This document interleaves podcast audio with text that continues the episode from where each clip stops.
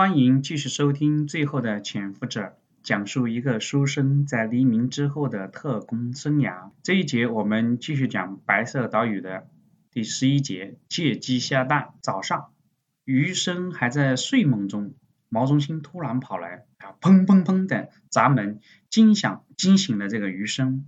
余生刚打开门，毛中心去急切的报告说：“余主任，谷长官把陈林带走了。”余生大吃一惊，怎么回事？慢慢说。嗯，一五一十的汇报。昨天晚上不是我当班，我安排守夜的人告诉我，谷长官半夜突然来到病房，和陈林谈了一个通宵。守夜的人想报告，谷长官说太晚了，打扰你和叶主任都不好。但是早上的时候。谷长官走了又回来，带了潘局长的手令，把陈林带走了，去哪不知道。余生捶了一下自己的额头，早该防范古正文这一出。这个人从来不按套路出牌，只要他想干的事情，他就变着法儿也想干。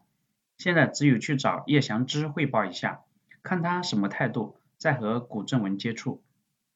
余生让毛中心去打听一下陈林被送到了哪里，然后自己迅速穿好衣服，擦了一把脸，直接开车去了办公室。叶祥之还没有到，他索性打电话到叶祥之的家里。叶祥之正在吃早餐，听到余生的汇报，轻描淡写的回答道：“余主任，不用担心，潘局长一大早就给我打电话了，说古正文擅长策反。”共产党的干部，他有一个计划，想利用这个人去内湖集中营的那些共军俘虏。毛局长之前就同意过了，潘局长就批准了。余生用怀疑的口吻问道：“叶主任，毛局长远在重庆，如何得知这些？就算潘局长批准了，为什么绕开我们半夜去提审？这中间你不觉得奇怪吗？”叶祥之一边听一边解下自己的餐巾，用安慰的口吻对着话筒说：“这样吧，我一会儿到办公室，你到办公室来，到我办公室来一下。”叶祥之的办公室就在余生的楼上。叶祥之泡上一杯茶，示意余生坐下。他不急不忙地告诉他的想法：“余主任，说实话，这件事情我也不满意古正文的做法。”这样避开我们，置我们于何地？其他的同僚怎么看？但是呢，这个人一贯如此，毛局长也宠他，刚到台湾就立下大功，现在正在风头上，你我睁一眼闭一眼吧。再说那个俘虏就那么好策反，就算成功策反，到时候我们想办法要回来还是有可能的。算了，你也别计较了，我知道你不甘心，我难道就甘心？余生还能说什么？站起来准备告辞。叶祥之突然又示意他等一下。余副主任，我知道你和毛局长有渊源，但是我也清楚，你平时和毛局长走的也不是特别近。你是一个有事业心、有上进的干部，这样很好。不过我想呢，有些在大陆的时候适用的做事法则，可能到台湾这个小岛上就要变了。我们得重新适应，你说呢？叶祥之似笑非笑的看着余生，余生心里明白，叶祥之可能要逐渐的跳下毛人凤这条船了，或者说他压根没有上去，也没有打算上去过。现在他已经在往太子的船上爬了。他这样说话的意思再清楚不过，自己应该要逐渐选择站队了。余生一本正经的立正道：“叶主任。”我这些日子跟你出生入死，你还特别栽培我，我不论走到哪里都是会为你马首是瞻。然而，余生换了一个口误继续说道：“有些人终究会成为过去，这个我明白，我也一直特别向往新的挑战。”叶祥之心里别扭，他想起来自己让余生在广州断后，差点死在那里的事情，稍微不好意思的笑了笑。好好，那以后我们两个人就在大陆工作委员会这个宝地精诚合作吧。回到办公室，余生一直考虑叶祥之刚才的讲话，他不自觉的拿起铅笔在桌上的白纸上描出了一个毛字、一个古字、一个讲字，还有个叶字。忽然有人敲门，把他给惊醒了。他看到自己的杰作，瞬间脸红了。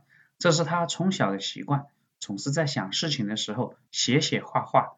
这个毛病平时不是大事，但对于特工工作确实是个大忌讳。唉，他一边把纸张撕碎锁到自己的抽屉里，一边嘴里应着门。毛中心进来了，于主任，古正文把陈林又送回医院了。余生很是惊讶，送回来了？他们去内湖集中营干了什么？毛中心也很惊讶，你也知道了？我听说啊，陈林到了那里指认了几个人，那几个人都是准备留在国军里，但是陈林去了之后指了出来，吴长官又命令把那些人押回了俘虏营，之后他们就回来了。余生越听越奇怪，古正文葫芦里卖什么药？这个时候电话响了，他拿起话筒，是叶祥之，余副主任。谷组长来了，你来我办公室吧。余生哀哀的答应着，挂了电话。他让毛中心赶往医院看住陈林，自己随后就到。他快步走上楼，进了叶祥之的办公室。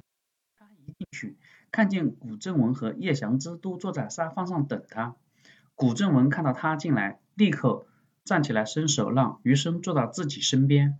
古正文侧过身子，对余生道歉说道。余老弟，听说你不太高兴啊？我没跟你打招呼就把你的俘虏带走了，怎么怪罪我了？余生客气的说道。顾长官说笑了，我哪敢呢？就是有点奇怪，所以问了问叶主任，我还以为是您对我们的工作不满呢。叶祥之帮着古正文解释，于副主任，你别说，古正文还真是有办法，我听说聊了一个晚上。那共军保卫干事就能帮我们做事了，这是好事儿。古座长是有经验、有办法，能者多劳嘛，我们就捡现成的。古正文摆摆手，哪里哪里，我就是有点着急，因为内服集中营给我们推荐了好几个共军的俘虏，说是可以加入保密局的，我不太放心，所以让陈林去看看。当然，去之前我得说通他。是挺费事的，谈了一个通宵，但是结果还是挺好。他同意帮我看人，哎，你别说，他看人挺准的。那几个俘虏，哎，都是孬种。我让宪兵把那几个人送回牢房的时候，一个个哭爹喊娘的，没个样子。我这也是借鸡下蛋。三个人心照不宣的都笑了，寒暄了一会儿。古正文告辞，叶祥之问余生：“这个陈林我们怎么办？”如果继续用的话，会不会古正文的一根刺？余生也不知道，他只能先去和陈林谈谈。如果古正文确实那么厉害，一个通宵就能把一个师级保卫干部给完全策反，那也算他的本事惊人。好，这一节我们就讲到这里，接下来会发生什么呢？请听下一回。谢谢你的收听。